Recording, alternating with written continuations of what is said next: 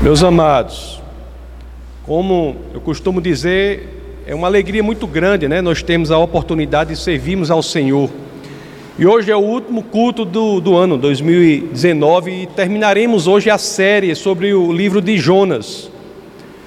No domingo passado, nós vimos como foi que Jonas, por meio da da sua obediência, como foi que Deus, utilizando-se de Jonas e por meio da obediência de Jonas a Deus, ele salvou uma cidade inteira, Nínive. Nós vimos isso, inclusive lá o último verso do domingo passado, gostaria de reler, que é o do capítulo 3, no verso 10 de Jonas. As escrituras dizem assim: Tendo em vista o que eles fizeram e como abandonaram os seus maus caminhos, né? tendo em vista o que os ninivitas, os gentios de Nínive, uma cidade da Síria, tendo em vista o que eles fizeram e como abandonaram os seus caminhos, o seu arrependimento, não é? Deus mudou o coração e não os destruiu como tinha ameaçado. Deus se arrependeu e não os destruiu como tinha ameaçado. E aqui o livro de Jonas é impressionante. Porque quando nós vemos isso, Jonas foi usado por Deus em Nínive e por meio dele uma cidade inteira se arrependeu. Uma cidade inteira foi poupada. E quando isso ocorreu, nós logo pensamos, né? Você vê como o coração do homem é complexo, é profundo. Porque quando isso acontece, nós logo pensamos assim: Jonas deve ter ficado encantado, fascinado, maravilhado Jonas deve ter ficado estoteante, deve ter ficado alegríssimo. Por quê? Porque por meio do seu ministério, por meio da sua pregação, as pessoas de Nínive se arrependeram e Deus as salvou. Por meio do ministério de Jonas, Deus preservou Nínive, não destruiu os ninivitas. Meus queridos, Jonas era um crente maduro tem livros que são livros das Escrituras que são livros que são importantíssimos para aqueles que se converteram há pouco tempo, são livros que são quase que uma, uma escola dos conceitos básicos, como é a primeira epístola de Pedro, por exemplo. Tem até uma série completa sobre a primeira de Pedro que fizemos aqui, está disponível no YouTube. Mas o interessante do livro de Jonas é que um, Jonas era um crente maduro. Jonas era um profeta do Senhor.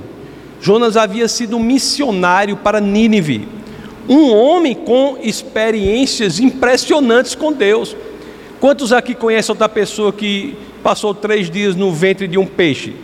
Deus, pouca gente, né? É uma experiência com Deus que Jonas tem é muito grande, é um homem com experiência com Deus. Mas o mais interessante é que vemos em Jonas um crente maduro, bem sucedido em seu ministério, quando ele resolve obedecer ao Senhor, vai pregar para os assírios, povo inimigo dele, e as pessoas se convertem. E o mais interessante aqui no livro de Jonas é que nós vamos aprender que mesmo crentes maduros podem se achar na vala sombria do ressentimento com Deus. Por quê? Por quê? Porque que crentes maduros a, no caso de Jonas, sendo bem-sucedidos em seu ministério, por meio dele, ele resolveu obedecer a Deus, foi a Nínive e a cidade se converteu. Por que nós iremos ver no nosso bate-papo de hoje, no texto a que seremos expostos hoje, que um crente é assim como Jonas maduro se encontrou na vala sombria do ressentimento com Deus. Meus queridos, existe uma coisa que nós temos que ter muito cuidado é porque quando nós decidimos servir ao Senhor, quando nós decidimos servir a Deus, servir na igreja, servir a Deus, nós enfrentamos uma tentação, porque a tentação de achar que, por servir a Deus, Deus se coloca na situação de atender a tudo o que a pessoa quiser. É como se o crente maduro, ao servir a Deus, achasse que Deus lhe deve algo em troca. Isso é um problema seríssimo no ministério. Problema seríssimo. porque é exatamente nesta vala aqui, na vala de achar que, por servir a Deus, por ter escolhido obedecer a Deus, como Jonas fez, Jonas passou a achar que por isso Deus iria cumprir tudo o que ele desejasse, independentemente do, de como seria esse desejo. Vamos ver Jonas capítulo 4, verso 1, que é o primeiro verso do texto base do nosso bate-papo de hoje. Nós iremos ler o capítulo 4 de Jonas hoje, que é o último capítulo. Vamos ver o que as escrituras nos dizem. Nós lemos já o verso anterior a esse que mostra que a cidade se arrependeu. E olha o que, que vem o verso subsequente, que é o verso 1 do capítulo 4. O verso 3,10 mostra que a cidade se arrependeu, que a cidade foi poupada pelo Senhor, o Senhor não destruiu Nínive, isso se deu pelo ministério de Jonas, Deus, por meio de Jonas, poupou Nínive. Aí o verso 4.1 diz assim: Jonas, porém, ficou profundamente descontente com isso e enfureceu-se. Ou complexidade é a do coração humano, não é? O ser humano é complexo. E você veja aqui como as escrituras falam, meus queridos. Falam assim, não só descontente. Ele coloca um advérbio aí, é profundamente descontente. Não foi apenas uma chateação, ele estava chateado com o sucesso do ministério dele. Não foi apenas descontente, foi profundamente descontente. Aliás, e, no, e não só isso não apenas profundamente descontente, mas como, como lemos, enfurecido, tomado pela fúria. Não é incrível? As escrituras não são incríveis, elas não entram no coração do homem, não saem da superficialidade e mergulham. O ser humano, às vezes, é como aqueles rios né, que a gente vê no norte do Brasil. Às vezes, às vezes que eu estive por lá, fiquei muito impressionado com os rios às vezes você pode até ver um rio que a superfície parece calma, mas de, por dentro, pelo, pela profundidade, há grandes turbilhões. Né? O coração do homem, em momentos, é assim. Aparenta, às vezes, na superficialidade, numa calmaria, mas se pudermos ver na profundidade, há correntezas incríveis. E aqui Jonas estava assim. Por quê? Vamos ver o verso 2. Jonas aqui vai orar ao Senhor pela segunda vez, né, no livro. Vamos ler o verso 2 do capítulo 4 de Jonas. Assim dizem as Escrituras: Ele orou ao Senhor. Senhor, não foi isso que eu disse quando ainda estava em casa? Foi por isso que eu me apressei em fugir para Tarsis. Eu sabia que tu és Deus misericordioso e compassivo, muito paciente, cheio de amor e que prometes castigar, mas depois te arrependes. A fúria de Jonas era por quê? Porque Deus havia sido misericordioso com Nínive. Jonas, no fundo de seu coração, está dizendo a Deus assim: Eu fugi, sabe por quê? Eu sabia que isso ia acontecer, o Senhor é misericordioso, eu ia obedecer, ia para Nínive, eu sabia que a consequência disso era que aquele povo ia ser preservado. No fundo, olha a profundidade a que chegam as Escrituras.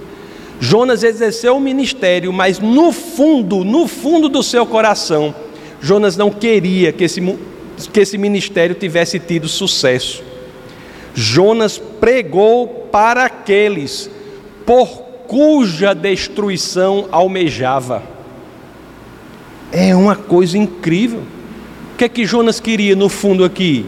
Que os ninivitas fossem destruídos. Por quê?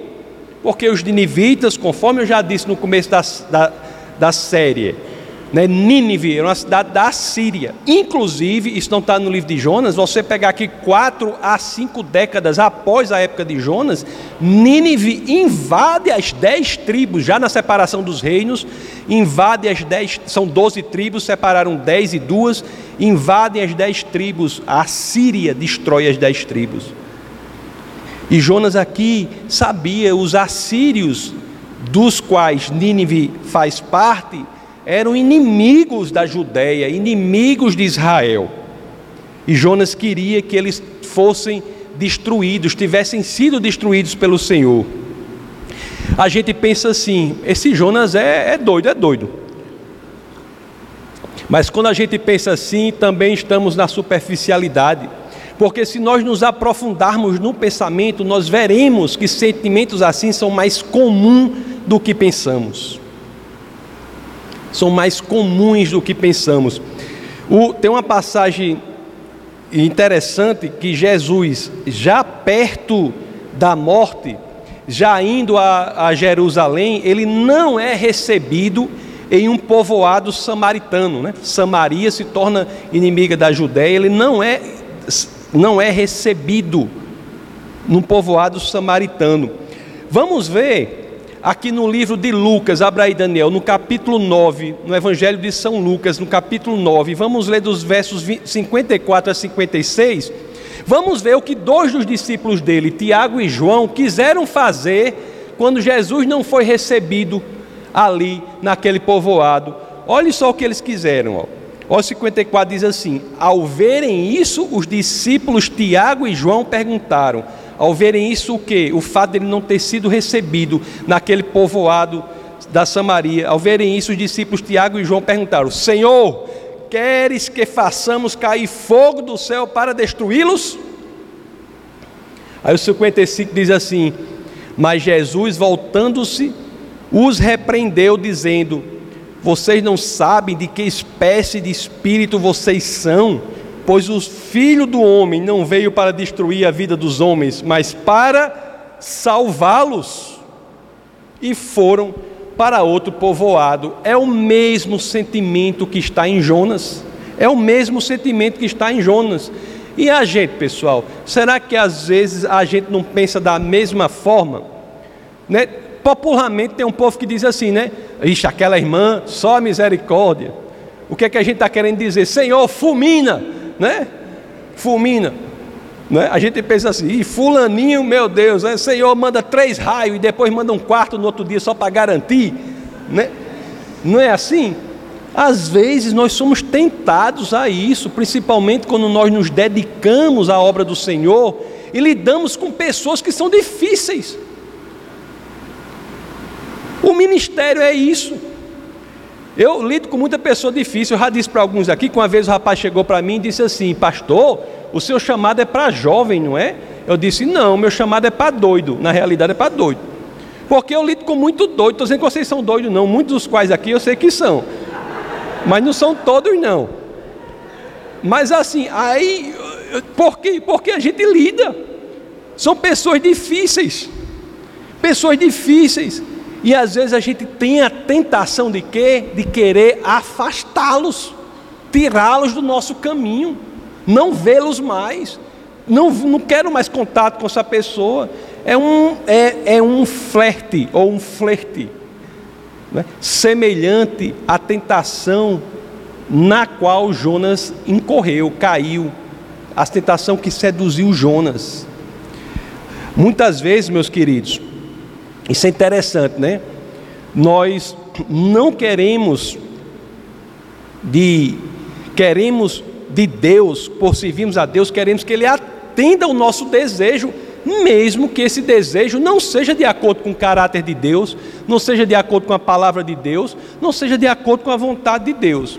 Olhe, você veja bem, a vala sombria em que Jonas se encontrava aqui, em que muitos às vezes se encontram, era a de achar que por ter obedecido a Deus, Deus devia a ele alguma coisa. Olhe, e aqui vai outro ensinamento muito importante que as Escrituras nos dão, né, nesse exemplo de Jonas. Quantas e quantas vezes eu vi pessoas se afastando do Evangelho por ter sido ensinadas que Deus é um gênio da lâmpada. Quantas vezes eu vi pessoas decepcionadas, ressentidas com Deus, por ter sido ensinados que se eu obedecer a Deus, pronto, eu tenho um gênio da lâmpada. Senhor, eu quero um carro azul, com a roda não sei o que, com três frisos, eu quero isso, aquilo, aquilo outro, sem querer investigar se essa é ou não a vontade do Senhor. As pessoas acham que se tornam credoras de Deus por obedecer a Ele, e esse crédito pode ser exercido mesmo em áreas que estão em desacordo com a vontade, a palavra do Senhor. Meus amados, por favor, não me entendam mal, eu sei que Deus realiza os desejos do nosso coração. Lá em Salmos, no capítulo 37, vamos ler dos versos 3 ao 5 e entender como é que isso ocorre. Olha o que as Escrituras dizem sobre isso. Olhe os antecedentes que têm de ser atendidos. Diz assim, ó: Confie no Senhor e faça o bem. Assim você habitará na terra e desfrutará segurança. Aí o 4: Deleite-se no Senhor e ele atenderá aos desejos do seu coração. Entregue o seu caminho ao Senhor, confie nele e ele agirá. O que Deus faz e de fato ele atende aos desejos do nosso coração, mas não é só essa partezinha que a gente vai ler não das escrituras, tem que ler o contexto em que isso está inserido. Quando é que Deus atende aos desejos do nosso coração? Quando estamos em Deus. Quando desejamos o que Deus deseja. Qual é, o, qual é a expressão mais genuína da maturidade espiritual, meus queridos? É você passar a desejar o que Deus deseja de você. Isso, quando ocorre, Deus é claro que atende o seu desejo. Quando nós passamos a desejar o que a palavra diz. Se você chegar, tem, isso acontece também aqui, chega uma pessoa para mim e diz assim, pastor, estou disposto, quero me encontrar em situações em que eu vá evangelizar. Senhor, vamos orar aí, vamos orar ao Senhor, vamos. Aí a pessoa ora, Senhor, tem aqui esta pessoa diante de ti com o coração aberto, para tornar o seu nome mais conhecido para aqueles que não conhecem. Dá oportunidade, Senhor, para que isso ocorra. Isso é um desejo do coração da pessoa que é totalmente em acordo, em sintonia com o que diz a palavra de Deus. Aí o problema é o contrário, porque Deus realiza sempre. Toda a vida que orou, que a gente orou por alguém para que isso aconteça, isso ocorre, não tem dúvida, porque é um desejo do seu coração que é de acordo, em acordo, vai ao encontro, não vai de encontro, né? não vai contra, vai ao encontro do desejo de Deus, que está na sua palavra. Isso ocorre. Aí o pior é que tem gente que depois vem, pastor, não sei o que aconteceu, o que foi. Eu estava no ônibus, quando chegou uma pessoa sentou do meu lado e não sei o que, não. Meu amigo, você não orou por isso? Não orou por isso? Se você orar por uma coisa, estiver de acordo com a palavra de Deus, com o desejo de Deus, Ele realiza os desejos do seu coração. A vontade de Deus para nós é o que? É perfeita e agradável. Por isso que nossa vontade tem de estar na vontade de Deus. Aliás, este é o sacrifício vivo, é o culto racional, é o sacrifício santo. De quê? De morrer para que Cristo viva em nós. É a isso que somos chamados, que a vontade de Deus se torne a nossa vontade. Ao fazermos isso, aí sim, passamos a desejar o que Deus deseja, e Ele, sem dúvida, vai cumprir o desejo dos nossos corações. Não tem a menor dúvida. Agora, se você achar que por obedecer a Deus você vai mandar em Deus, me desculpe. Eu tenho que lhe dizer que você não tem essa expectativa, porque quando as pessoas têm, elas não são cumpridas e o pior acontece, elas se afastam do evangelho, como se Deus fosse um gênio da lâmpada. Deus não é, meus queridos. O nas palavras de Paulo, em, aos Romanos, no capítulo 12, no verso 1 e 2, as Escrituras dizem assim: Portanto, irmãos, rogo-lhes, pelas misericórdias de Deus, que se ofereçam em sacrifício vivo, santo e agradável a Deus. Este é o culto racional de vocês.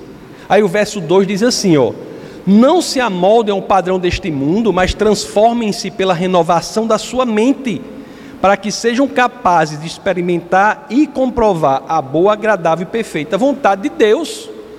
O Senhor deve estar na liderança da nossa vida. Pastor, nem se preocupe, Deus está, eu, eu, está, é o meu copiloto. Isso não é cristianismo. Se Jesus de Nazaré é o seu copiloto, você não é cristão. O cristão, Jesus é o piloto. Ele é o piloto da sua vida. Aí é que as coisas acontecem, meus queridos. Jonas queria de Deus algo que é contrário à natureza de Deus. Deus. Jonas queria de Deus o julgamento da destruição quando há arrependimento. Isso é contrário a Deus. Jonas queria algo que era vontade dele, Jonas, não de Deus. Eu já disse e repito, eu não sei vocês, mas eu digo com certeza, com convicção, eu imagino que todo mundo é assim. Se tudo o que a gente quisesse e tivesse pedido a Deus, Deus tivesse atendido, eu não sei onde eu estaria, eu sei que eu estaria numa situação totalmente deplorável. Já pensou se Deus tivesse atendido a todos os meus pedidos? Graças a Deus, Deus atende aos pedidos que estão de acordo com a palavra dEle, com a vontade dEle, com desejo dEle. Isso é confiar no Senhor. Vamos reler agora o verso 2, que eu quero aprofundar uma questão aqui que é muito importante. Esse verso é muito importante. Ele diz assim, ó, muito importante para a nossa vida prática, porque o verso 2 do capítulo 4, vou reler, né? Nós já lemos. Vamos reler esse verso pensando no que Jonas está fazendo. Ele orou ao Senhor dizendo: Senhor, não foi isso que eu disse quando ainda estava em casa? Está dizendo assim: não foi isso que eu disse a primeira vez que eu desobedeci? Não foi isso que eu falei quando eu estava em casa? Não foi isso que eu disse quando ainda estava em casa? Foi por isso que eu me apressei em fugir para Tarsis. Foi por esta razão que eu desobedeci. Foi por essa razão que, em vez de ir na direção de Nínive, eu fui na contrária para Tarsis. Acho que Tarsis hoje deve estar lá no sul da Espanha. Foi a direção contrária. O que, que ele está fazendo aqui? O que, que ele está fazendo aqui? Né? Jonas no início ele foge de Deus, depois se arrepende, volta aos caminhos do Senhor. Agora ele se arrependeu e voltou aos caminhos do Senhor. Mas aqui no verso 2, sem notar, ele está minando, destruindo o poder das, do seu arrependimento. Por quê? Isso é uma coisa que às vezes nós fazemos e temos de ter cuidado para não fazer. Por quê? Por quê? porque ele está aqui apresentando ao Senhor a justificativa do seu pecado. Jonas está chegando para Deus e está dizendo assim: Eu fugi da, da obediência. O Senhor me mandou ir para Nínive, eu fui para Tarsis, mas a, a justificativa de eu ter feito isso é essa aqui: que o Senhor é misericordioso, bondoso, isso ia acontecer. Eu ia lá para Nínive, os inimigos, em vez da cidade ser destruída, ela ia ser salva.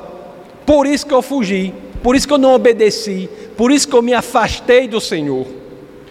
Preste muita atenção nesse princípio aqui, que ele é central para a vida cristã.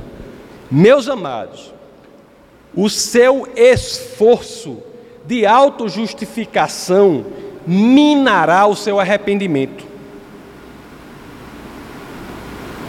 Se você erra e se arrepende, mas depois se vê na tentação da autojustificação do seu erro, isso minará o arrependimento que você teve, destruirá a eficácia do arrependimento. Por quê, meus queridos? Porque o arrependimento é diferente. O arrependimento não justifica o erro. O arrependimento reconhece o erro e diz assim: Senhor, eu errei. Eu errei, não tem justificativa porque eu fiz. Eu errei, me perdoe.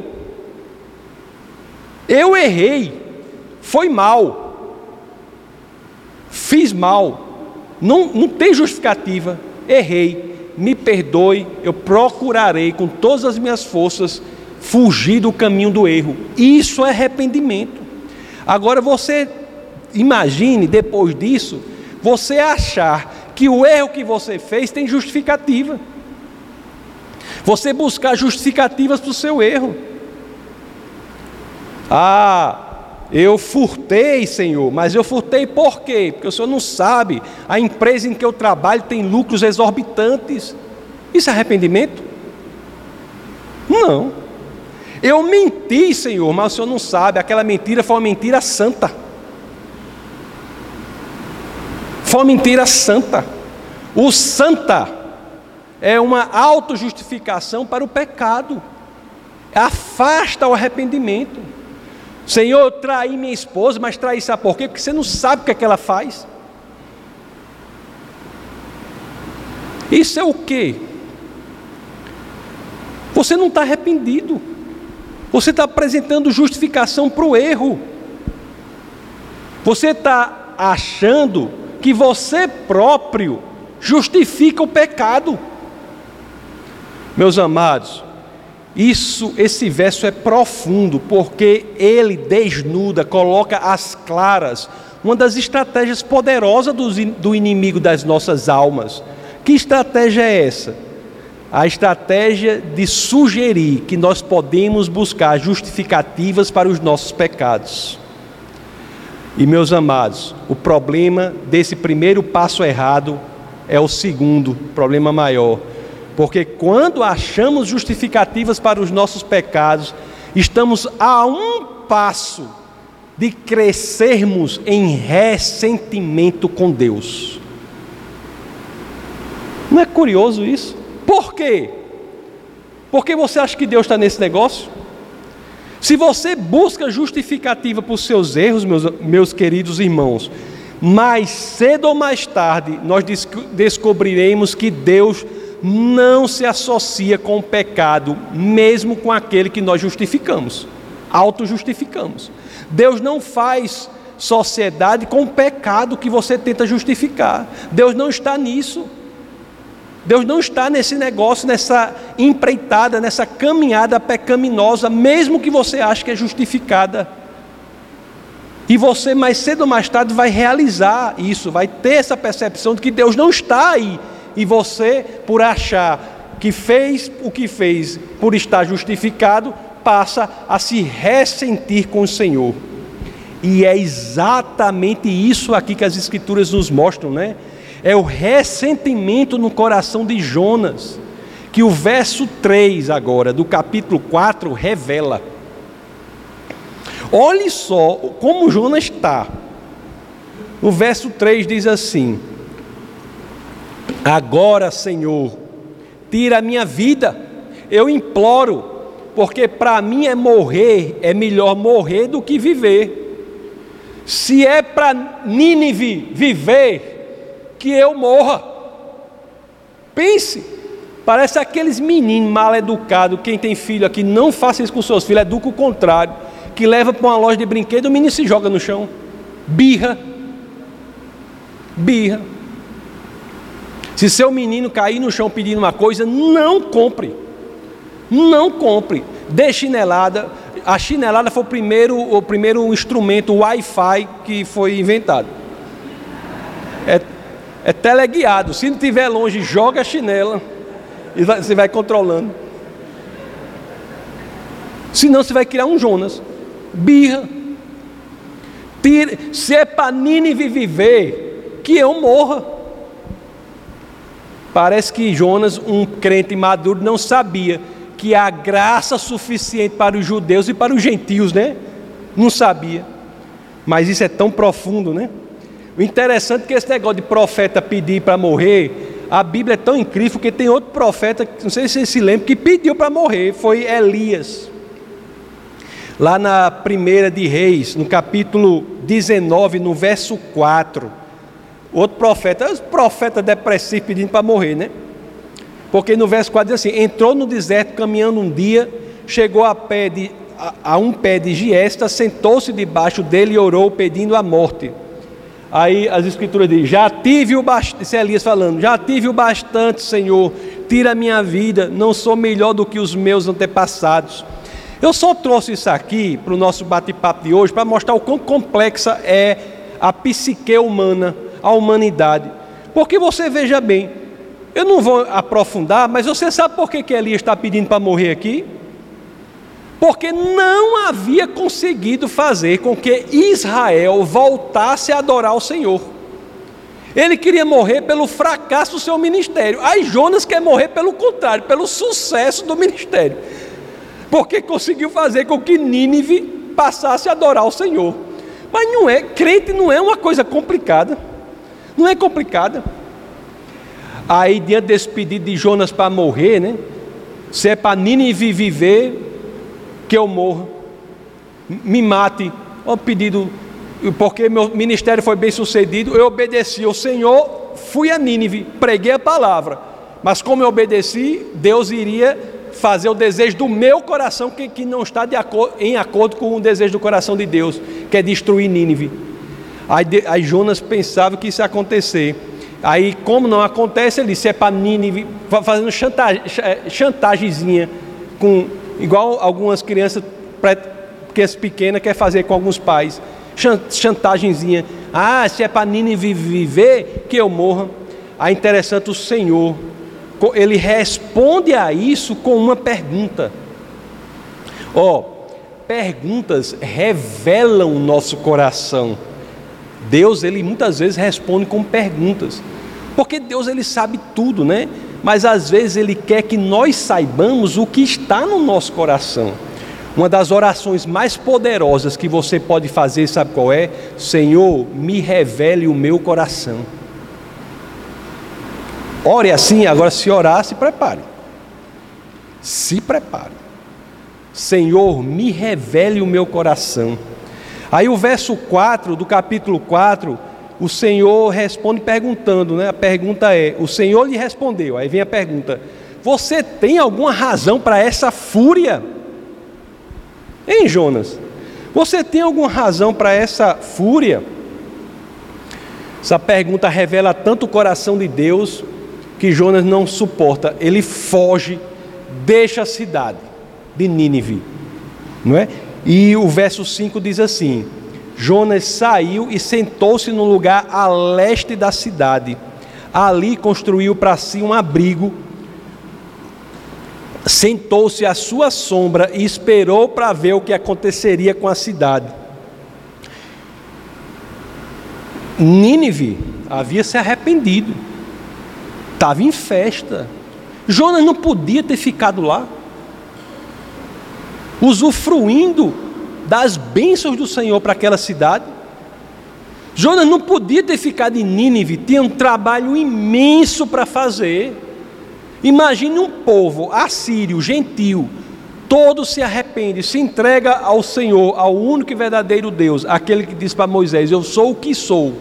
Se entrega àquele Deus e tanta coisa para Jonas fazer que tinha ali, tinha que consolidar os ninivitas na palavra do Senhor, discipular os ninivitas na palavra do Senhor, mas não. Jonas sai, vai lá para um lugar lá ao leste da cidade, fica olhando para a cidade, para esperando ainda, na esperança que os seus caprichos fossem atendidos por Deus, que Deus destruísse Nínive. É interessante, meus queridos, isso também nos ensina uma coisa, né? Porque Jonas foi uma bênção para Nínive. E às vezes pessoas são bênçãos para outras pessoas, mas após isso, saem da vontade de Deus e perdem a bênção para elas mesmas. Não é curioso? Tem pessoas que são bênçãos para outras pessoas, mas não tem bênção sobre si porque saem da vontade do Senhor.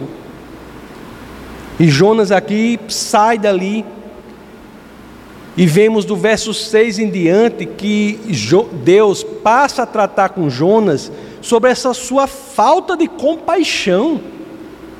Verso 6 em diante fala disso. Como é, Jonas? Você tem razão para essa ira? essa sua falta de compaixão pelos ninivitas encontra respaldo no Senhor? E é contra respaldo em mim, disse o Senhor a Jonas? Vamos ver o verso 6, o que diz: Então o Senhor fez crescer uma planta sobre Jonas, para dar sombra à sua cabeça e livrá-lo do calor, o que deu grande alegria a Jonas. Eu, quando li isso aqui, me chamou a atenção esse negócio aqui, porque Jonas estava com raiva, enfurecido, queria morrer, queria tudo. Uma planta já deu grande alegria a ele. Eu fiquei, meu Deus, esse rapaz é instável. Porque não disse, deu, ele ficou, deu grande alegria. Não é? Uma cidade inteira salva por Deus, por meio do ministério de, de, de Jonas. E o que faz ele feliz é o quê?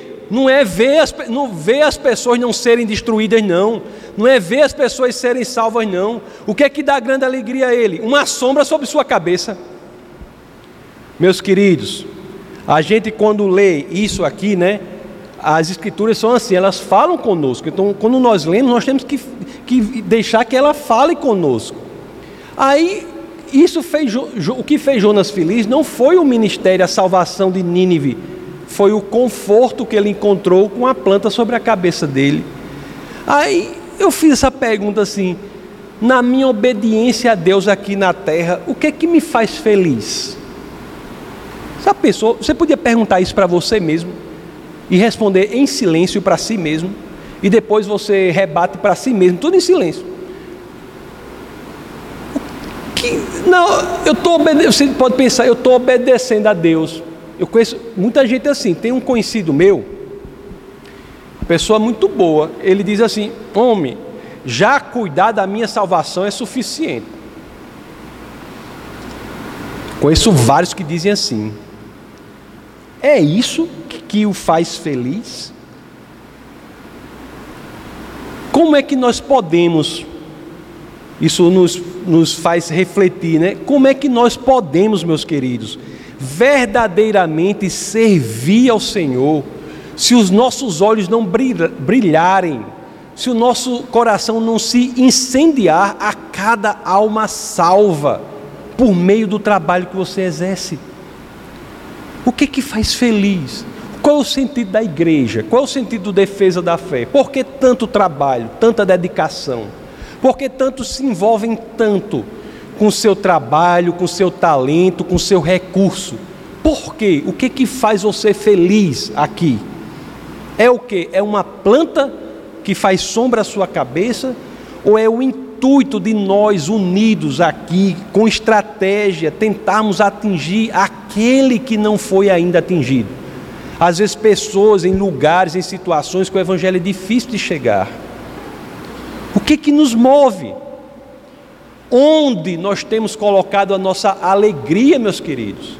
Onde? Vamos rever o nosso cristianismo, temos que ter cuidado para que não caiamos nessa vala em que caiu Jonas.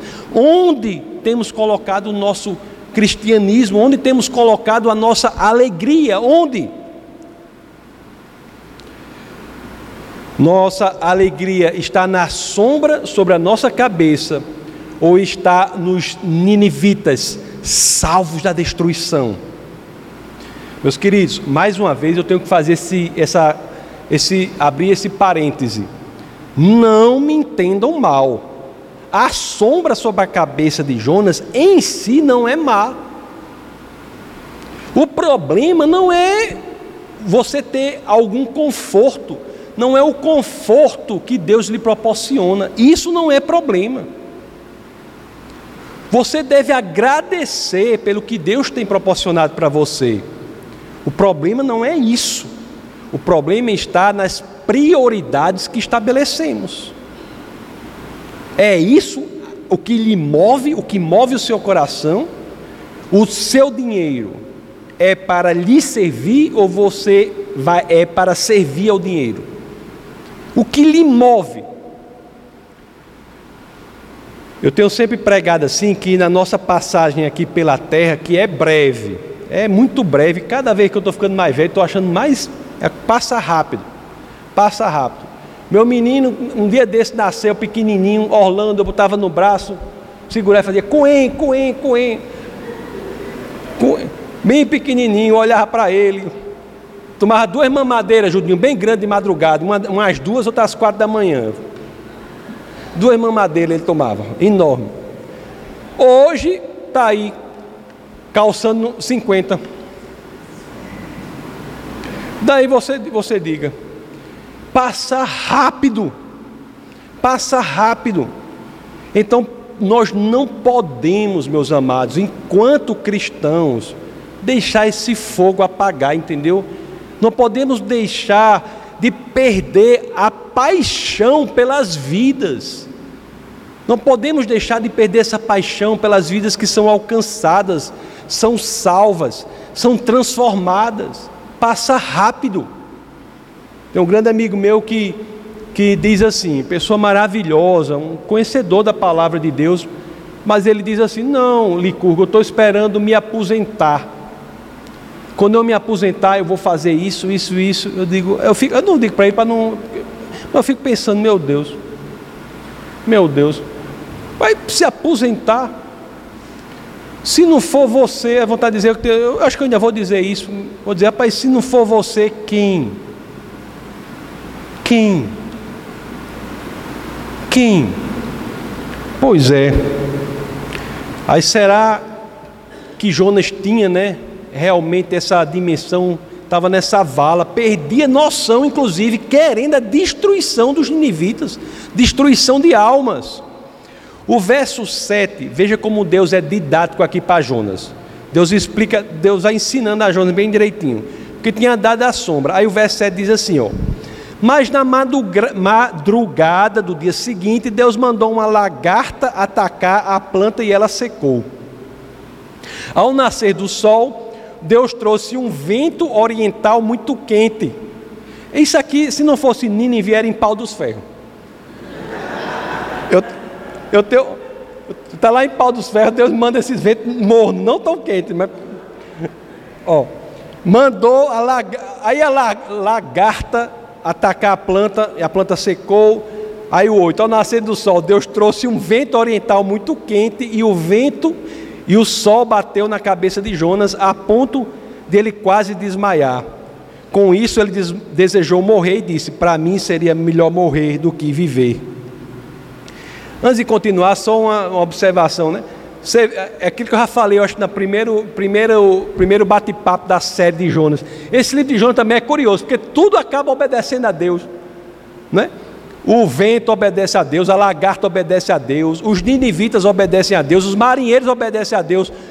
O, o, o que mais obedece a Deus? O mar se acalma, obedece a Deus. Me esqueci de alguma coisa que obedeceu. Tudo obedece a Deus. Quem não obedece a Deus? O crente. O crente não obedece a Deus. Esse crente obedece, depois fica aquela confusão, é só com o crente, o resto nem obedece a Deus. Mas Jonas né, queria que Nínive fosse destruída, mas o que é que Deus faz? A planta é que foi destruída pela lagarta. Jonas queria que Nínive fosse destruída, mas o vento quente é que quer destruir Jonas. E o interessante é que Deus está mostrando a ele isso e ele ainda se mantém duro na parada. Não abre mão. É duro. Ah, eu falei ele igual a mulher do piolho aqui, que vocês não sabem da história da mulher do piolho, já contei aqui. É uma história pessoal conta, diz que a mulher chegou para o marido e disse, você tem piolho. Aí a, a, o marido disse, não tem. A mulher disse, você tem piolho. O marido disse, não tem. Esse acaba bem bruto lá do sertão, assim, hoje em dia não acontece mais, antigamente na brutalidade pegou, amarrou a irmã da mulher e botou numa cacimba e disse: Se você disser que eu tenho piolho, eu vou afogar você.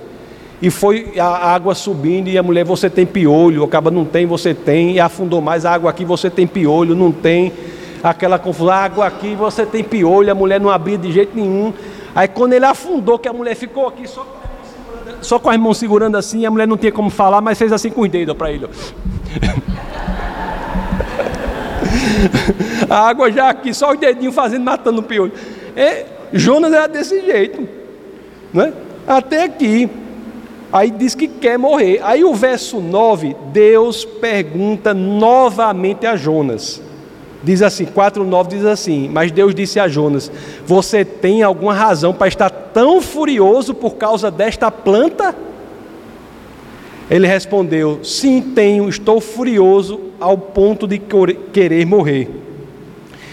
Meus queridos, isso aqui também nos ensina algo, né? Porque Jonas ele estava encurralado, preso na prisão que ele mesmo construiu, a prisão do ressentimento com o Senhor. Olhe, cada um de nós aqui, sem exceção, nós estamos caminhando em um, desse, um dos dois caminhos. Ou nós caminhamos no caminho do amor crescente por Deus, amanhã eu vou amar Deus mais ainda do que eu amo hoje. Depois da manhã, mais ainda. Eu estou conhecendo o Senhor. E isso faz com que eu ame o Senhor mais ainda. Ou então estamos caminhando no caminho do crescente ressentimento com Deus nos afastando de Deus cada vez mais. Ou estamos nos aproximando de Deus cada vez mais, ou estamos nos afastando de Deus cada vez mais. Ou caminhamos para a presença eterna com Deus, ou caminhamos para a ausência eterna de Deus. Cada um está em um desses dois caminhos. E Jonas aqui, né, ele está preso nas próprias vontades. Porque ele não está se colocando no caminho do Senhor nesse momento ele deveria é, ter tido compaixão pelo povo que ele queria destruir, mas não. No coração dele, o que havia era o quê? Quando ele dizia, ah, eu quero morrer, havia o quê? Um sentimento que a gente não pode deixar crescer no nosso coração.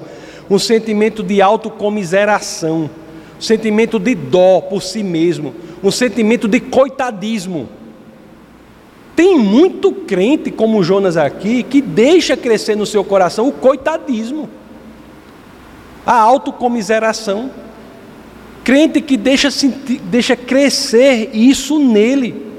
E é por isso que no verso 10, Deus vai e confronta Jonas. Olha o que o verso 10 e o 11, vamos ler o 10 e o 11, nos dizem. Verso 10 diz assim: Mas o Senhor lhe disse: Você tem pena dessa planta? Embora não a tenha podado, nem a tenha feito crescer, ela nasceu uma noite e numa noite morreu. E o verso 11, que é o último do livro, né? Contudo, Nínive tem mais de 120 mil pessoas que não sabem nem distinguir a mão direita da esquerda. Ou seja, tem mais de 120 mil pessoas em confusão moral. Isso que a expressão quer dizer: confusas. Tem mais de 120 mil pessoas confusas, se arrependeram, se entregaram ao Senhor, mas precisam ser ensinadas, precisam ser alimentadas. Assim é a igreja. As pessoas se entregam ao Senhor, mas vão se alimentar, precisam crescer, precisam consolidar.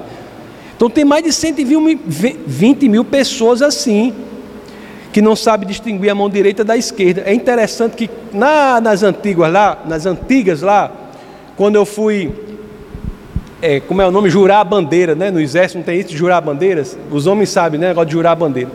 Engraçado que na idade do exército eu estava morando no exterior. Aí quando eu, eu voltei, aí eu, eu, tive que jurar a bandeira. Aí uma coisa que me marcou muito e tem a ver com essa parte de Jonas aqui é o seguinte: fica todo mundo lá no sol, né?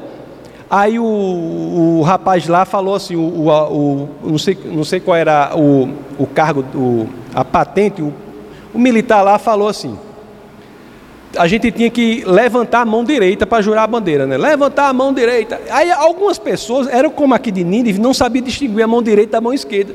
Levantaram a mão esquerda. E o mais interessante é que o oficial gritou: Não é a mão esquerda, é a mão direita. Aí uns que estavam assim fizeram assim, sabe? Mas o pior é que uns que estavam assim fizeram assim. Mas ali no juramento da bandeira que eu, que eu participei, realmente era literalmente não sabia distinguir a mão direita da mão esquerda. Mas aqui é confusão. Estavam em confusão. Então ele diz: ó, Nínive tem mais de 120 mil pessoas que não sabem nem distinguir a mão direita da esquerda, além de muitos rebanhos. Não deveria eu ter pena dessa grande cidade? Deus está perguntando assim: Jonas, você está preocupado com a planta? É isso mesmo? Você quer que eu poupe a planta, mas destrua 120 mil almas arrependidas? É isso mesmo? Você está preocupado com a planta, mas quer que eu destrua 120 mil almas arrependidas, sem falar dos animais que estavam lá, né? É isso que você, é isso que você está sugerindo, profeta do Senhor. É isso que você está sugerindo, crente maduro. É isso que você está sugerindo, homem com tantas experiências com o Senhor? É isso mesmo? 120 mil pessoas, olhe só que oportunidade de fazer a obra de Deus. 120 mil pessoas que precisam aprender de Deus. Você quer que, o, que eu os destrua? Pessoas que estão em confusão, precisam ser alimentadas, pessoas que se arrependeram. Você quer destruí-los? Você não quer discipulá-los, você não quer ensiná-los, você não quer fazê-los crescer no Senhor? Não. Você espera que eu os destrua? É isso? Sua preocupação com a planta é maior do que a preocupação com isso, com as vidas? Pois é, meus queridos. Pois é. Amados, eu faço uma pergunta aqui também que eu fiquei pensando. Né? Uma pergunta. Quando eu vi para Jonas, porque eu repito, Jonas era um crente maduro, né? É possível, vamos refletir, será que é possível nós estarmos gratos a Deus por nossa salvação, mas totalmente desinteressados pela salvação dos outros? Será que é possível? Uma pergunta, né? Eu estou grato a Deus por minha salvação, mas quanto à salvação do outro, não tenho interesse. Você não é chamado a ser responsável pela salvação de ninguém, mas você é chamado a ser interessado pela salvação da humanidade. Você tem que empreender os seus máximos esforços para que a palavra chegue. Meus amados, uma verdade que é simples e todos conhecem, mas às vezes é difícil colocar em prática. Até no curso que a gente começou sobre, teve lá no outro prédio, sobre a Gênesis, lá a Bíblia, né? Tinha uma, uma. A gente viu uma coisa simples, de que todos são feitos à imagem e semelhança de Deus. Todas as pessoas são valiosas. C.S. Lewis, no livro O Peso da Glória, tem uma frase interessante que ele diz assim: você já pensou sobre isso? Diz assim: ó, não existem pessoas comuns. Você nunca falou com um mero mortal. Você sabe aquele mendigo que está passando na rua, que às vezes é invisível? Ele não é uma pessoa comum, ele não é um mero mortal. Ele é feito à imagem e semelhança de Deus, assim como você é. Nem o mendigo, nem os ninivitas. Todos são igualmente importantes para o Senhor. O amor de Deus é diferente. Todos são igualmente importantes para o Senhor. É interessante aqui que o, o livro de Jonas termina, né? Bota aí no verso 11, por favor, professor Daniel, no capítulo 4. O livro termina aí, termina com uma questão. E aí? Não deveria eu ter pena dessa grande cidade? Perguntou a Jonas. E Jonas respondeu o quê? Terminou o livro. Eu procurei se tinha rasgado alguma coisa. Não, não tinha na Bíblia, não tinha mesmo, não, tinha acabado. Dos 66 livros da Bíblia, né, 39 no Antigo Testamento, 27 no Novo, tem dois que terminam com uma questão, é Jonas e Naum. E é interessante que todos dois, as questões são sobre Nínive. Já pensou? Termina com essa questão. Como será que Jonas respondeu, meus amados? Hein? Isso não está claro nas Escrituras. Né? Eu não posso dizer uma coisa que não está nas Escrituras. Agora, tem uma coisa que eu posso dizer, que é a favor de Jonas ter voltado a endireitar o seu caminho. Sabe o que é? Quem escreveu o livro de Jonas? Jonas, né?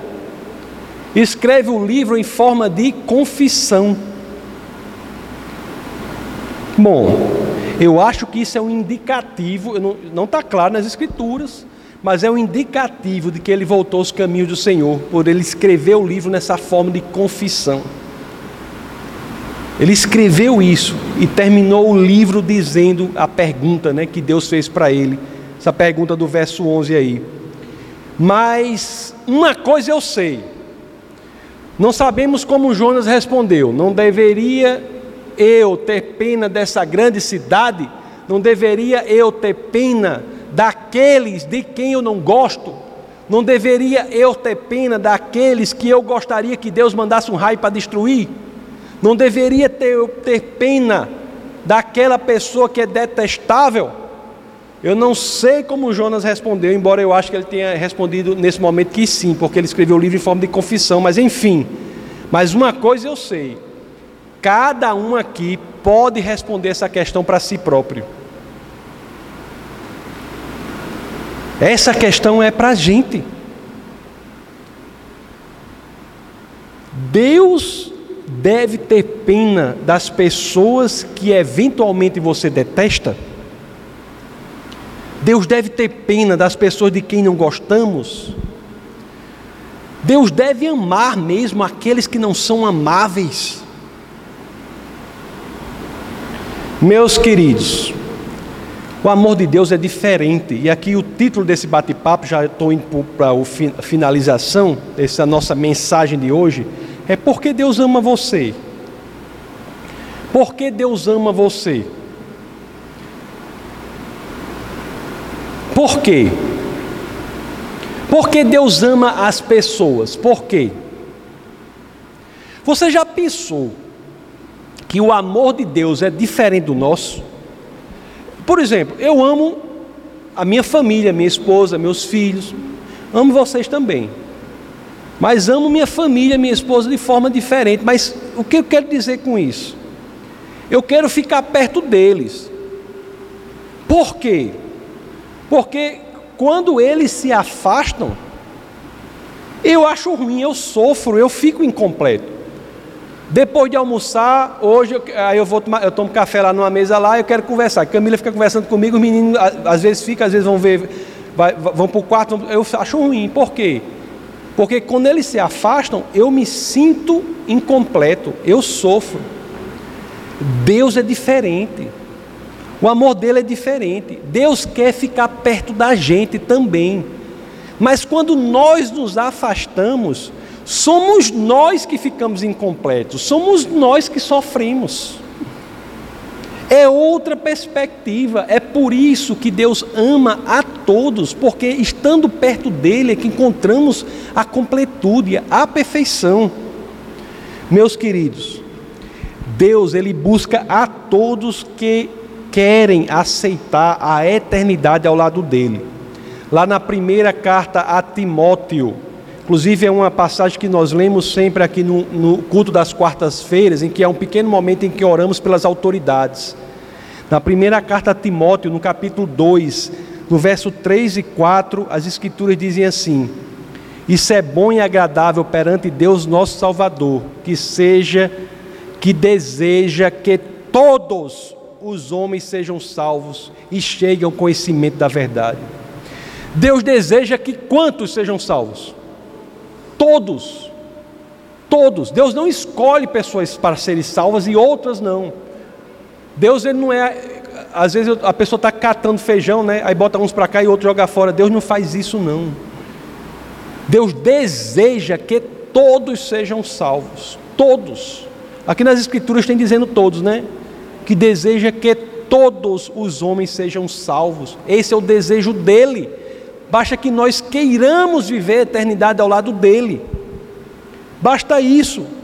Por isso, meus queridos, por Deus desejar que todos sejam salvos, o padrão para respondermos à questão do final do livro de Jonas é dizer: sim, Senhor, o Senhor é para ter pena da grande cidade, é para buscar os gentios, para buscar os não amáveis, para buscar aquelas pessoas que nós detestamos, se você detesta alguém, para buscar aquelas pessoas de quem não gostamos, se você não gosta de alguém, porque o amor de Deus é diferente do nosso.